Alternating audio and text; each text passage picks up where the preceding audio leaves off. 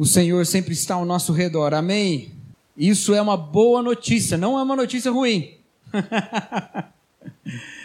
o Senhor estar ao nosso redor é nós termos a certeza de que somos protegidos e guardados por Ele. Graças a Deus por isso.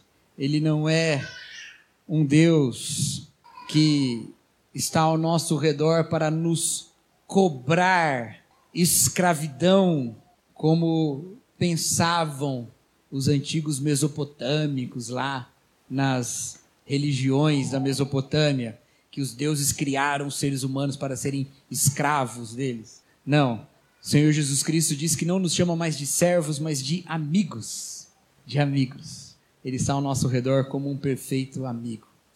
Graças a Deus por isso. Irmãos, vamos orar para nós meditarmos na palavra de Deus. Eu não vou orar, não. O Márcio, vem aqui. Ora pela mensagem. Vamos lá. Sobe aqui em cima.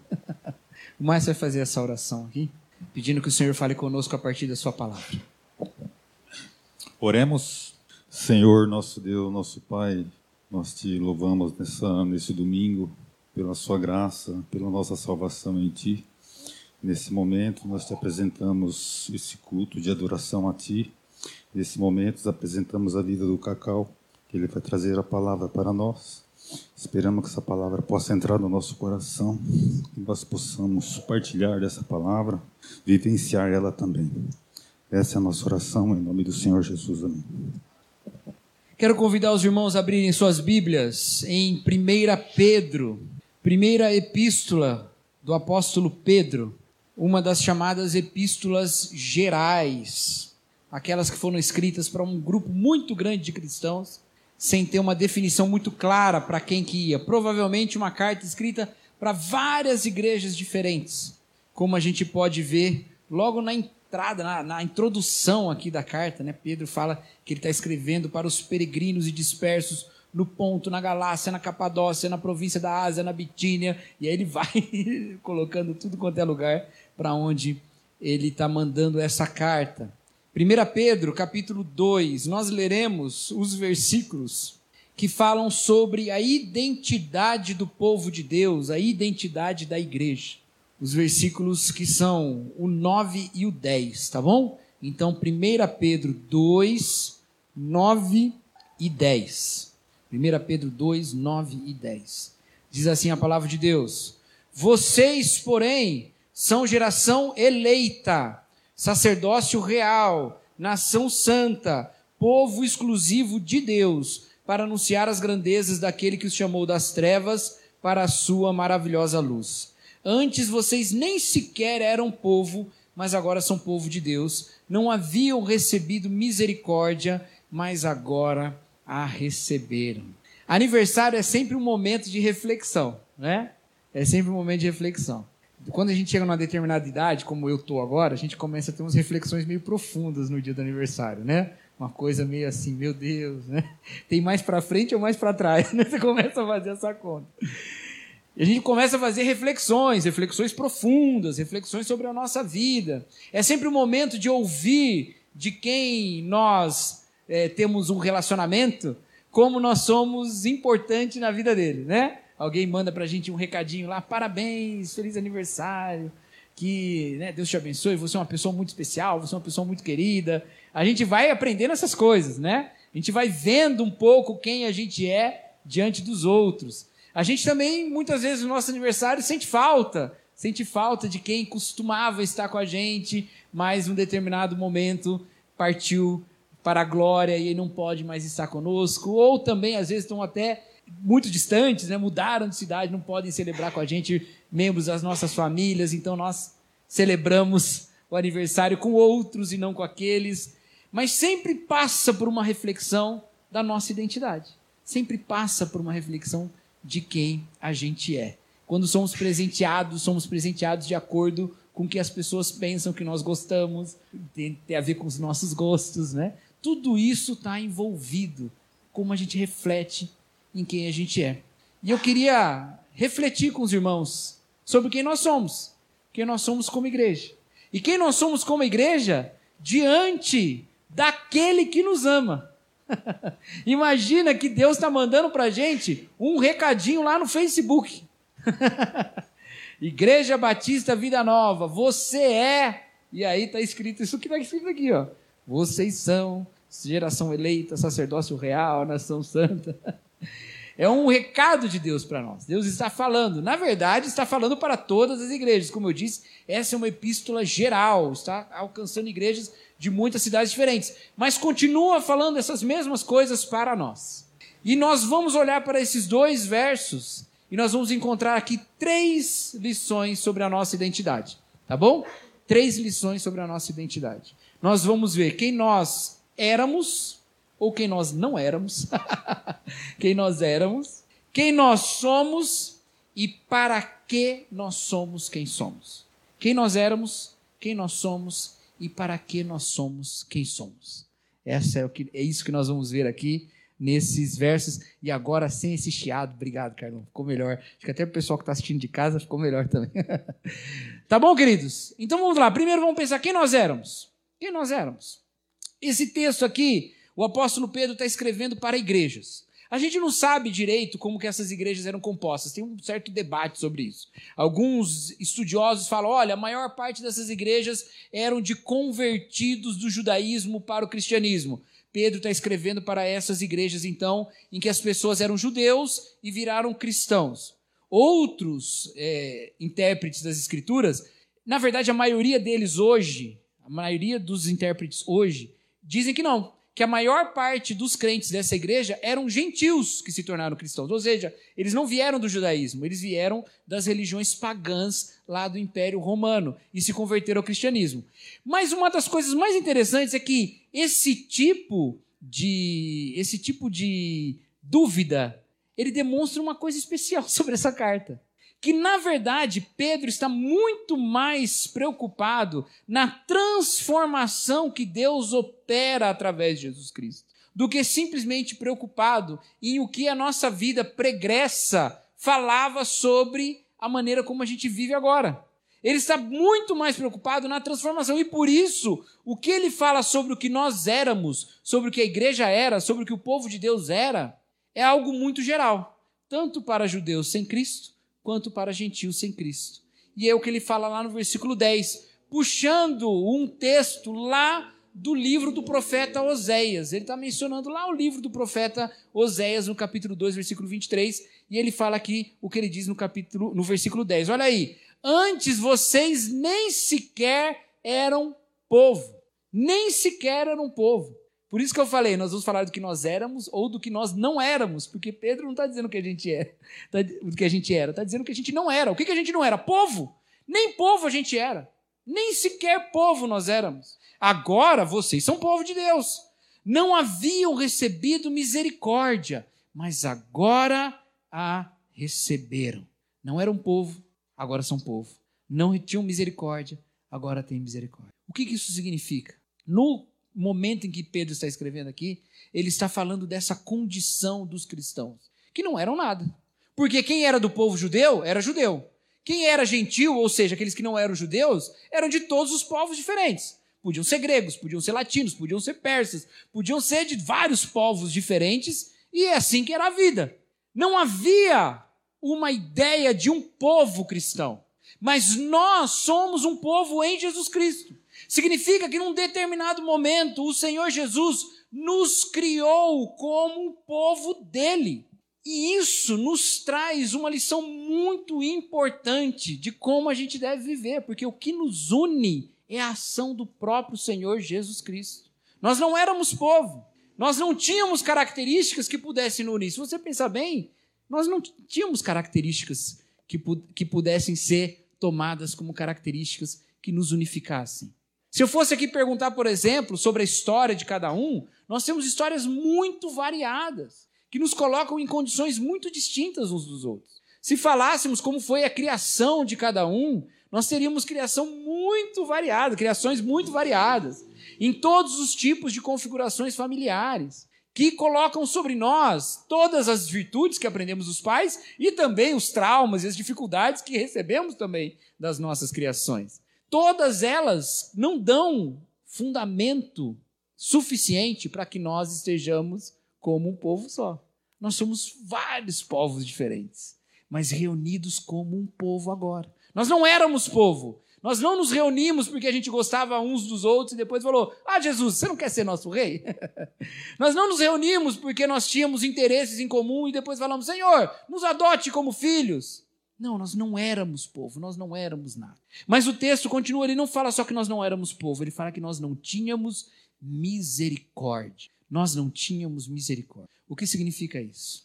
Quando nós nos aproximamos do Evangelho, nós entendemos que nós somos carentes da misericórdia de Deus. Sem Deus, nós entendemos que essa vida é uma vida na qual nós precisamos construir o sentido da nossa vida. Nós precisamos construir a nossa própria história, nós precisamos construir a nossa própria trajetória. E isso é muito difícil. Isso é um peso muito grande. É um peso muito grande nós pensarmos que nós estamos no universo sem sentido, sem nenhum fundamento, e que agora então nós vamos decidir quais aspectos dessa existência vão guiar a nossa vida. Obviamente, essa escolha não é neutra, ela é pautada por um monte de circunstâncias, mas isso é uma coisa muito difícil da gente pensar. Mas quando nós encontramos o Evangelho e percebemos que esse estado de perdição demonstra uma carência da misericórdia de Deus, nós começamos a entender como é que nós nos tornamos quem nós somos. O que Pedro fala é que por nós não sermos povo e por nós não termos misericórdia, quando nós fomos constituídos como povo, o fundamento de sermos povo é a misericórdia de Deus. Você está entendendo isso? Nós somos um povo fundado na misericórdia. Nós somos um povo fundado na misericórdia. A gente é marcado pela misericórdia. Ninguém pode dizer assim: olha, eu vim para a fé porque eu realmente, desde pequeno, eu entendi a vida muito bem. E eu pude, pensando comigo mesmo: olha, precisa ter um Deus, precisa ter uma cruz, precisa ter um sacrifício. Então, depois de elaborar tudo isso, eu falei: quer saber? Eu creio nessa ideia que eu mesmo tive. Não existe isso. Nós só estamos onde nós estamos pela misericórdia de Deus. Nós não éramos povo, nós não tínhamos misericórdia, mas agora nós somos um povo e um povo fundado na misericórdia de Deus. Lá em Oséias, capítulo 2, versículo 23, Deus fala para o profeta assim: Olha, eu chamarei aquele que eu disse que não era amado de meu amado. Aquele que eu disse que não era meu povo, eu chamarei de meu povo.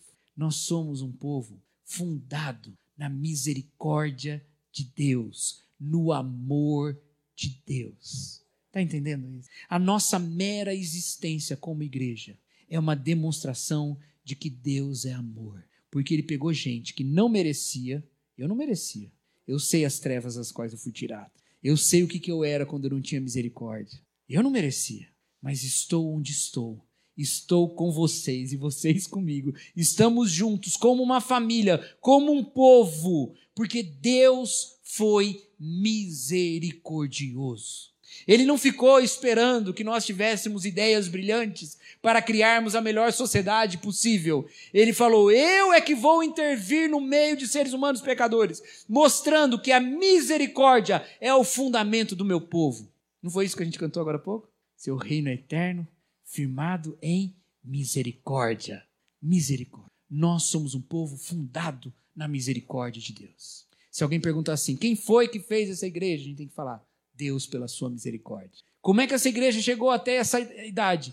Porque Deus tem misericórdia de nós. Como é que vocês passaram os anos de pandemia? Porque Deus foi misericordioso conosco. Opa, cachorrinho ali latiu. Porque Deus foi misericordioso conosco. Por isso, por isso.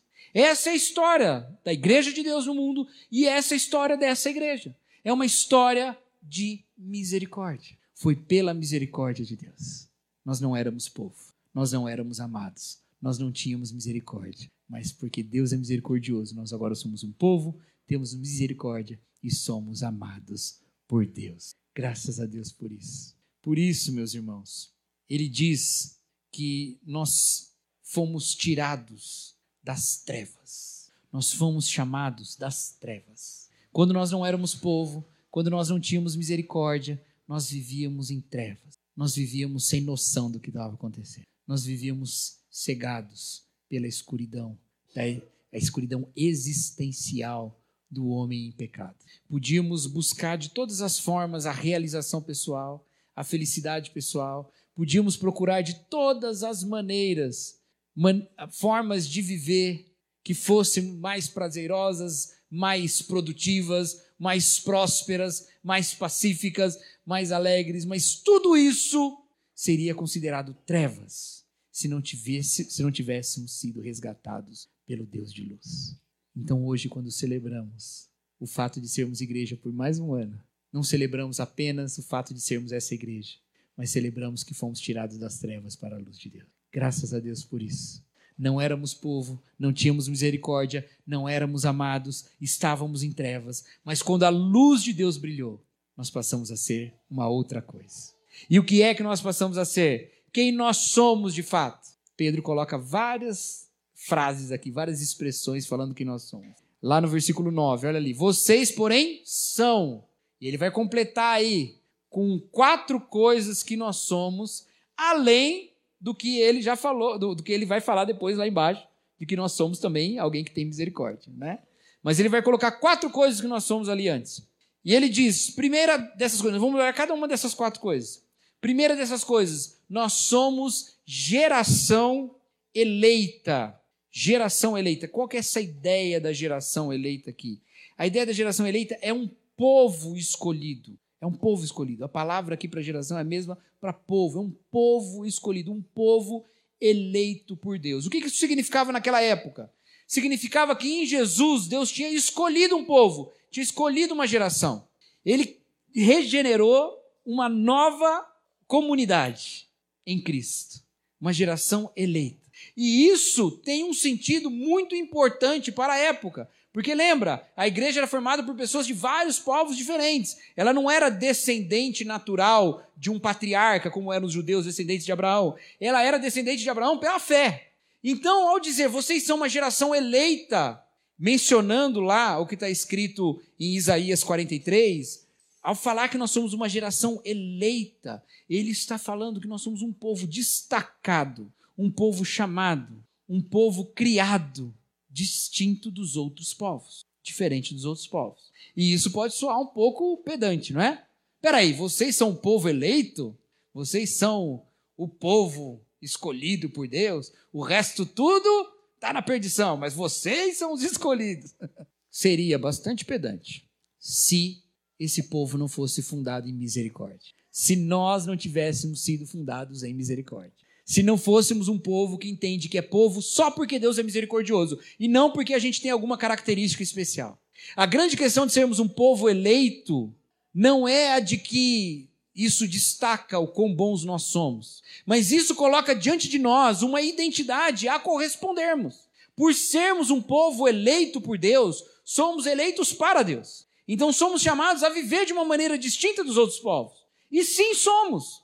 Porque ao sermos gerados por Deus mesmo, é nele que nós encontramos a forma como nós devemos viver. Nós somos uma geração eleita, um povo eleito. Ele completa dizendo que nós somos um sacerdócio real. O que é um sacerdócio real? A tradução desse termo ela é um pouco complexa. Alguns traduzem como sacer... reino e sacerdócio, né? Ou reinos e sacerdotes. Mas a ideia aqui, tanto faz se for um ou outro, é a ideia de um sacerdócio mesmo, da ação de um sacerdote, mas um sacerdote que está a serviço de um rei. A serviço de um rei. Ele não tirou essa expressão do nada, está lá em, em Êxodo capítulo 19, falando de um povo chamado para ser sacerdote. Lá esse povo é Israel. Pedro usa uma figura para falar de uma libertação maior em Jesus. Tem a libertação lá do Egito, do povo, mas tem uma libertação maior em Jesus e essa é a libertação da igreja. A igreja é libertada para ser sacerdócio real. O que significa dizer que o povo de Israel era sacerdócio real? Bom, se alguém fosse procurar o Deus verdadeiro no tempo lá do Israel antigo, eles iam procurar em que povo? A gente tem exemplos assim, não tem? Lembra de Ruth? O que, que Ruth falou lá para Noemi? O seu povo será meu povo, o seu Deus será meu Deus. Onde estava o Deus verdadeiro? Com o povo de Israel. Raabe era lá de Jericó, era cananeia. Mas quando ela vê os espias, ela fala: Olha, eu sei que o Deus de vocês vai dar vitória. Eu quero fazer parte do, do povo de vocês. O Deus verdadeiro está com vocês. Entende? Então, esta nação, ela era uma nação sacerdotal. se achegavam a Deus através dessa nação.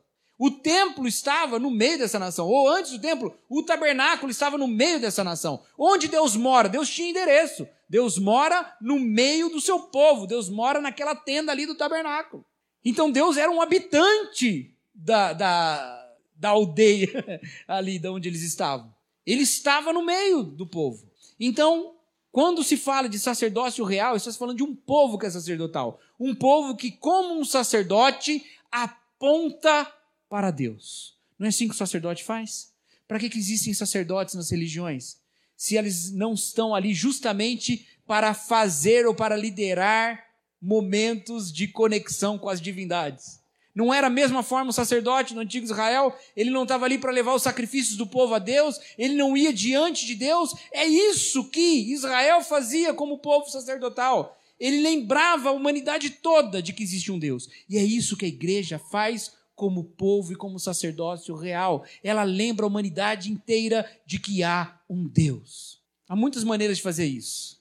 Durante a história, os cristãos fizeram isso de várias maneiras diferentes. Uma delas é com a arquitetura. Sabia disso? Quando você olha lá, a arquitetura medieval, você tem arquitetura lá mais, é, mais que lembra mais fortalezas, né? Mas você tem depois a arquitetura gótica, que é aquela com aquelas torres bem altas. Para que, que tem uma torre tão alta? Quem vai subir lá em cima, gente? Quem que vai fazer culto lá naquela pontinha? a gente não tem isso. O evangelho gosta de fazer esses caixotes aqui, a gente junta aqui tudo mesmo, né? E a gente louva aqui mesmo e está ótimo. Mas tem um motivo para isso, já vou falar sobre isso. Mas a, a arquitetura gótica, ela apontava para cima. Então não tinha como. Você está andando, aí tem aqui uma taverna, tem ali uma hospedaria, tem ali uma, sei lá, um sapateiro, não sei. E de repente tem uma igreja. E quando você olha para a igreja, não tem jeito, você tem que olhar para cima. Porque tem uma torre apontando para cima e você não vai conseguir ver todo aquele prédio se você não levantar a cabeça. Entendeu? E aí, quando você entrava na nave da igreja, você, seus olhos eram levados para cima. O altar tinha lá aquelas imagens mais para cima. E aí as abóbadas e as, os arcos apontavam para cima. E todo mundo olhava para cima. Quando você olhava para cima, às vezes tinham temas lá em cima contando a história do evangelho. A ideia era fazer você olhar para cima. Mas isso é um movimento de cabeça. O que Deus quer é que o coração olhe para cima. O coração olhe para cima. E como é que a gente faz isso? A gente faz isso vivendo a cada momento como quem está alcançando o céu, como quem está se estendendo como uma torre na direção do céu. Que quando as pessoas olhem para nós, elas olhem para cima. É isso que Jesus fala quando ele diz que a igreja é como uma cidade edificada sobre um monte.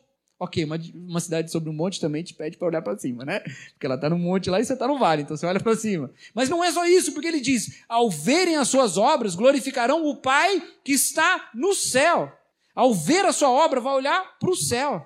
E isso é uma maneira de nós vivermos como igreja. Os irmãos, não sei se os irmãos estranharam minha roupa hoje. Vocês estranharam minha roupa hoje? Não? Semana passada eu vim de blazer também. Eu estou ficando aprumado, né? Tô virando crente, eu acho. Mas os irmãos sabem que eu não tenho muito costume de me vestir como, né? Com alguma maneira diferente. Uma questão nossa, costume nossa, nossa igreja anda desse jeito pastor Luciano também não tinha costume de se vestir de maneira muito diferente tal. Mas uma vez eu ouvi um, um, irmão falando, na verdade, é, eu ouvi um irmão falando uma coisa, um teólogo, que quase me convenceu a usar uma golinha de padre, assim, sabe? Uma golinha de padre. Uma, eu vou contar outra história antes dessa. Uma vez a gente estava celebrando a ceia aqui, eu estava celebrando aqui embaixo. E aí entraram duas senhoras assim, no momento da ceia, entraram ali naquela porta. Aí entraram, aí olharam para baixo e fizeram o sinal da cruz. Quando levantaram a cabeça, viram que era um pastor, foram embora. Eles acharam que era uma igreja católica.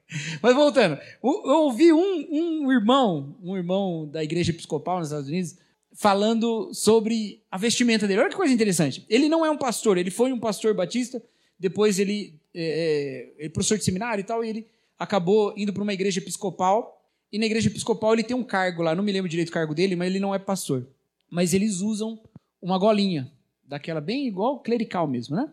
E aí ele diz, olha que coisa interessante, ele falou assim, é o Scott McKnight, ele falou assim, olha, eu às vezes vou para algum evento nos Estados Unidos, algum lugar, eu tenho que pegar o avião e eu vou chegar na hora do evento. Então eu já vou pronto. Eu já vou para o aeroporto pronto. Então eu já vou usando a golinha com a camisa e tal, e já vou para o aeroporto.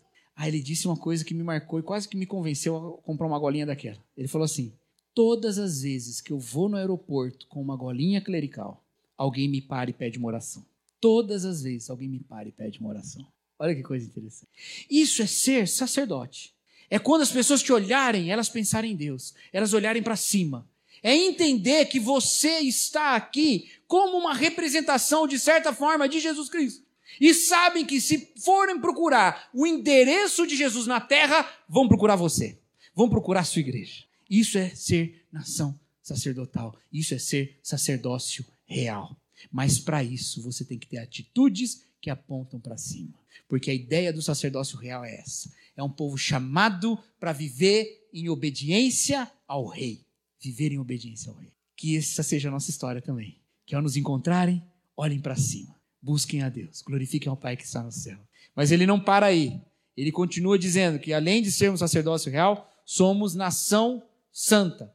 E com essa expressão ele une mais ou menos as duas coisas que foram ditas antes tanto a da geração eleita, que é um povo escolhido, como a santidade pedida por um sacerdote do rei. Ele está juntando essas duas coisas, mas há um destaque aqui sobre nação. Nós não somos uma nação política. Nós não temos um rei da igreja, a não ser o rei Jesus. Nós não temos um presidente da igreja como se fosse um presidente governamental, né? Eu sou o presidente estatutário da igreja. Não significa grande coisa.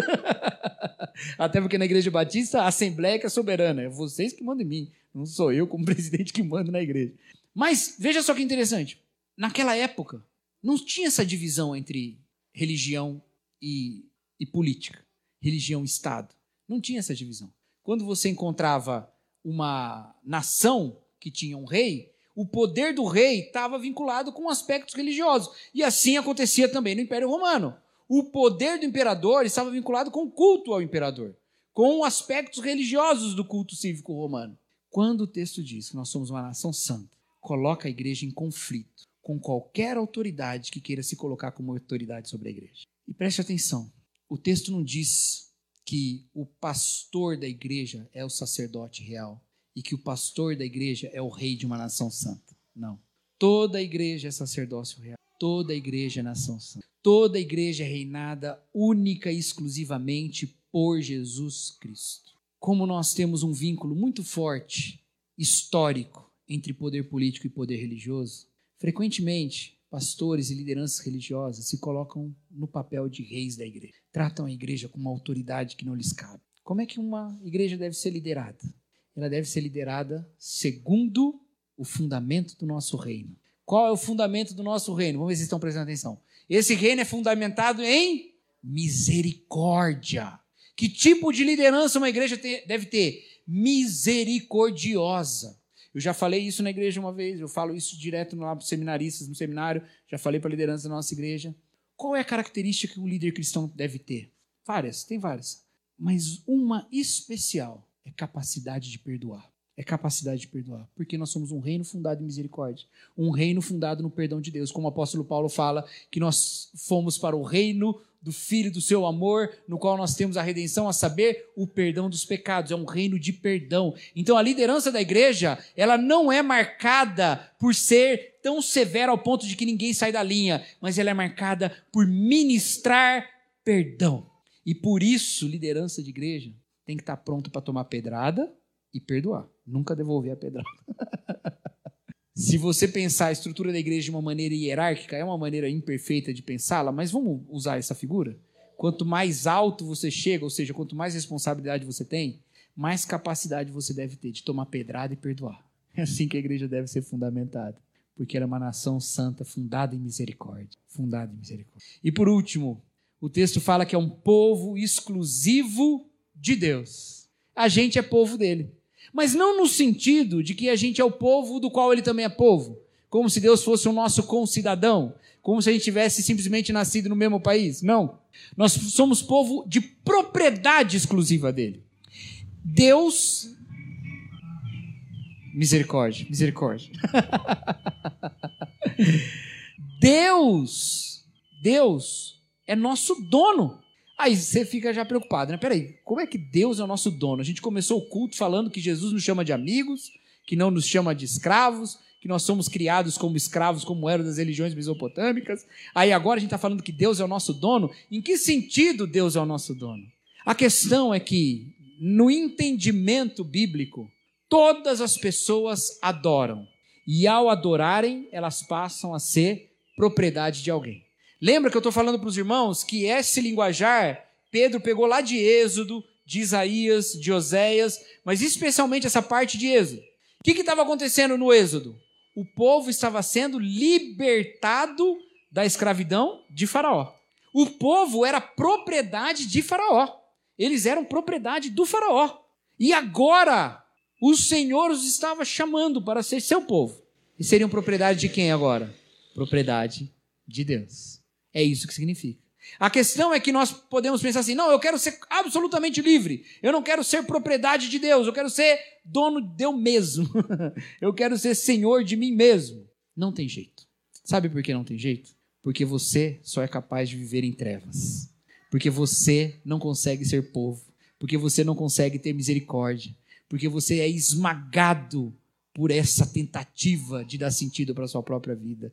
Então, entregar, entregar-se a Deus é como Deus nos tomando como escravos para Ele, mas depois dizendo: Não, mas você é rei, você é sacerdote, você é meu filho, você é herdeiro. É esse tipo de propriedade que nós somos de Deus, está entendendo?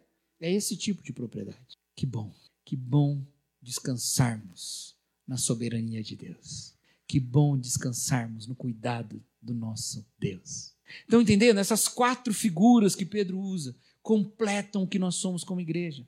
Um povo que vive de maneira diferente porque é eleito, um sacerdócio que aponta para o céu, uma nação que é reinada só por Jesus Cristo e por mais ninguém, uma propriedade de Deus que nos tirou de todo mundo que queria ser nosso dono para nos fazer reis e sacerdotes com Ele.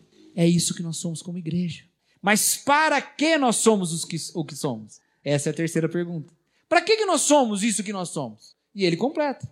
Ele diz no versículo 9 ainda: Para anunciar as grandezas daquele que os chamou das trevas para a sua maravilhosa luz.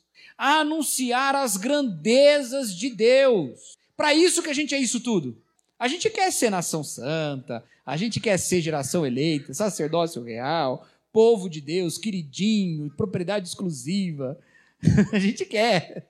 Mas nós somos isso para anunciar para anunciar as grandezas de Deus. Então nós temos a graça de termos conhecido Deus sob a luz divina. Temos entendido a glória de Deus, temos entendido que nós não vivemos e não precisamos mais viver perdidos nas nossas próprias trevas, que o nosso pecado encontrou misericórdia, que as nossas dúvidas sobre o fato de sermos ou não amados, elas se encerraram quando nós olhamos para a cruz e vimos que Deus nos ama, onde se completou a profecia lá de Oséias: Eu chamarei de amado aquele que não é amado. Nós somos amados por Deus. Essas são as grandezas de Deus. Que o Senhor de todo o universo, o Criador de todas as coisas, nos ama. Isso é um sentido incrível da existência. Porque nós poderíamos estar nas trevas de quem considera o universo essa esse ambiente impessoal, no qual não existe bondade, maldade, existe sorte ou azar, no qual não existe amor ou ódio, o universo é indiferente. Se ele quiser mandar um meteoro aqui na Terra e matar todo mundo, manda, porque o universo é indiferente. Mas quando a gente olha aqui que nós somos propriedade exclusiva de Deus, que nós somos amados por Deus, que Ele nos fundou a misericórdia, a gente entende, olha, acima do universo está quem criou o universo. E esse que criou o universo me ama. Porque apesar de toda essa glória, ele abriu mão dela, se fez a semelhança de servo, foi obediente até a morte e morte de cruz. Precisava? Não precisava. Sem nós, Deus ficava no prejuízo? De jeito nenhum. Perdendo essa propriedade exclusiva dele, ele perderia muita coisa? Claro que não. O que, que nós somos diante de quem Deus é? Então por que Deus fez isso? Porque ele nos ama. Porque ele nos ama. Essas são as grandezas de Deus que nós anunciamos no mundo que continua ávido por essa boa notícia. As pessoas estão desesperadas, meus irmãos. E eu sei que é clichê falar isso. Eu sei. Mas a gente está numa época de muito pessimismo. Nós passamos por uma pandemia, estamos passando ainda. Enfrentamos crises econômicas e desemprego e alta dos preços, desvalorização da moeda, rumores de guerra e guerras de fato coisas tão desesperadoras. E é uma coisa interessante que as mídias sociais, elas acabam, por uma característica que eu acho que é mais nossa do que do algoritmo, mas elas acabam espalhando mais, o que nos deixa mais para baixo. Porque quando você vê uma coisa ruim, uma notícia ruim, você fala: Meu Deus, o que será de mim? Mas quando você vê uma coisa boa, alguém passando por uma coisa boa, você fala: Meu Deus, o que será de mim? Porque ele tem o que eu não tenho, ele é o que eu não sou. Nós estamos ficando secos, vazios, quebrados. Mas aí, Deus manda essa mensagem aqui no nosso aniversário. Vocês são minha propriedade. Vocês são meu povo. Eu tenho misericórdia para vocês. Eu tenho amor para vocês. Vocês estão comigo. E aí a gente pensa: olha, pode ter guerra ou pode não ter. Pode ter crise ou pode não ter. Mas na última instância do universo, a minha sentença já está dada, perdoada. E nada vai mudar. Essa mensagem nós temos para proclamar para todo mundo. Só tem uma questão. Porque a gente costuma olhar para essas coisas e pensar nelas de maneira muito individual. A gente pensa, eu vou proclamar porque eu sou um missionáriozinho para falar de Cristo ao meu companheirinho. Lembra dessa música? Sou eu. Mas olha um detalhe que às vezes escapa de nós. Nós somos povo para anunciar. Sabe o que significa? Que é claro que é uma mensagem que um indivíduo como eu, como você, podemos anunciar e devemos anunciar. E eu insisto que façamos isso que preguemos o Evangelho, cada um de nós, para quem está ao nosso redor. Isso é uma mensagem que a Bíblia nos traz. Devemos, como indivíduos, pregar o Evangelho para indivíduos. Mas eles nunca conhecerão as grandezas de Deus se não encontrarem um povo. É por isso que se planta igreja e não simplesmente se cria indivíduo e fica alimentando indivíduo com vídeo do YouTube. Não adianta. não adianta, porque nós somos feitos povo para anunciar. Nós não somos feitos só salvos para anunciar. Então a gente prega o evangelho e fala: você quer entender quais são as grandezas de Deus? Eu te conto algumas, mas algumas você só pode experimentar em comunidade. Você só pode experimentar como povo. O plano de Deus é que as suas grandezas sejam reveladas em povo. Então hoje, quando nós celebramos o aniversário da nossa igreja, tudo que a gente quer para os próximos anos é que ao olhar para nós, as pessoas vejam as grandezas de Deus a misericórdia de Deus na qual nós fomos fundados, o amor de Deus com o qual nós fomos escolhidos, o poder de Deus pelo qual nós fomos regenerados. Que ao olhar para a igreja, vejam um pouquinho de Deus. Que tudo que a gente mostre seja de Deus, mas a gente sabe que tudo que a gente mostrar ainda vai ser só um pouquinho, mas que tudo seja de Deus. O problema é que muitas vezes a gente perde essa maravilha, essa grandeza, a maravilha dessa luz. Vocês são crentes há quanto tempo já? Não precisa responder, não. E a gente já teve tempos de se deliciar com as maravilhas de Deus, não teve? Momentos em que a gente está em períodos de adoração que a gente não quer mais parar. Em oração, que a gente não consegue fazer oração em silêncio. Você já teve essa experiência? Os momentos mais marcantes da minha vida espiritual são aqueles em quando eu vou orar a Deus. Eu estou sozinho, não tem ninguém para me ouvir, mas eu não consigo orar sem balbuciar. eu estou tão tomado da presença de Deus que eu preciso falar com Ele. Eu preciso usar minha boca que se você pudesse, você ficava lendo 10 capítulos da Bíblia direto, 11, o livro inteiro, dois livros inteiros. Tem momentos que a gente está encantado com as maravilhas de Deus. Mas tem momentos, assim como o povo libertado lá do Egito, em que a gente olha para trás e fala assim: ai, mas pelo menos lá no Egito tinha cebola. Você vê a situação de engano que aquele povo estava, que o povo estava desejando cebola. Tanta coisa melhor para desejar. Cebola é bom, né? Cebola é bom. Tá, não vou falar mal de cebola, não, porque eu gosto, mas. veja, veja, isso acontece na nossa vida. Nós estamos libertados por Deus, nós vemos as maravilhas de Deus, mas em um determinado momento a gente fala, era melhor voltar para trás. E aí a gente começa a conduzir a nossa vida não como uma nação santa, não como um sacerdócio real, não como um povo que foi fundado por Deus misericórdia, mas a gente passa a ser guiado pelas mesmas características das trevas. Quais são as características das trevas? Aquelas obras da carne que se fala lá em Gálatas. São algumas delas. Mas se você for pensar no nível mais profundo, é o desespero, é o egoísmo, que é fruto do desespero. Eu estou desesperado que primeiro eu. O navio está afundando, deixa eu pegar meu bote. É o ódio, que é fruto do medo. C.S. Lewis fala: quanto mais alguém tem medo, mais irá odiar. E é isso. Quanto mais a gente tem medo, mais a gente odeia, porque o ódio é um sistema de defesa quando a gente acha que está em risco.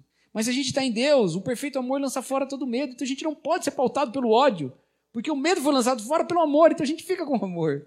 A ganância, a ganância, a gente quer mais nos nossos próprios termos, são características das trevas e que não podem nos pautar, não podem conduzir a nossa vida. Então hoje é dia de nós encontrarmos de novo a maravilhosa luz de Deus, de meditarmos de novo nas grandezas de Deus de nos apaixonarmos de novo pela presença de Deus. Ontem o pastor Fábio falou uma coisa e eu fiquei pensando nisso e eu acho que eu vou continuar pensando a semana inteira. Eu falei para Maria ali, falei, Maria, acho que eu vou ficar pensando nisso a semana inteira. ele falou assim: o primeiro toque de Jesus, que ele estava falando lá do cego que foi curado por Jesus, tocado por Jesus. Ele falou: o primeiro toque de Jesus veio com aquele cego chegando perto de Jesus e clamando que ele o tocasse. E depois, no segundo ponto, ele falou assim: olha, Jesus cada vez curou o cego de um jeito, não é o método, é a vontade de Deus. Eu juntei essas duas coisas e fiquei pensando, estou pensando desde ontem, e acho que vou continuar pensando. Queridos, mais do que a gente pensar qual é o melhor método para a gente fazer cada coisa. Ainda que a gente tenha, ainda que a gente tenha um plano, ainda que a gente tenha uma, uma maneira de olhar, ainda que Deus haja por métodos, porque Jesus usou métodos diferentes, e ainda que a gente tenha uma clareza sobre a visão que Deus nos dá como igreja, nada disso será agir de Deus se não for Jesus nos tocando, se não for a maravilhosa luz de Deus nos surpreendendo nos encontrando e nos chacoalhando, as grandezas de Deus nos lembrando quem é esse Senhor de amor por quem nós nos apaixonamos. Então a minha oração é que para que nós sejamos tudo isso aqui, a grandeza de Deus nos impacte, a luz de Deus brilhe em nós ao ponto de jogar fora toda a treva, que vivamos de fato segundo o reino do nosso Deus. Amém, meus irmãos.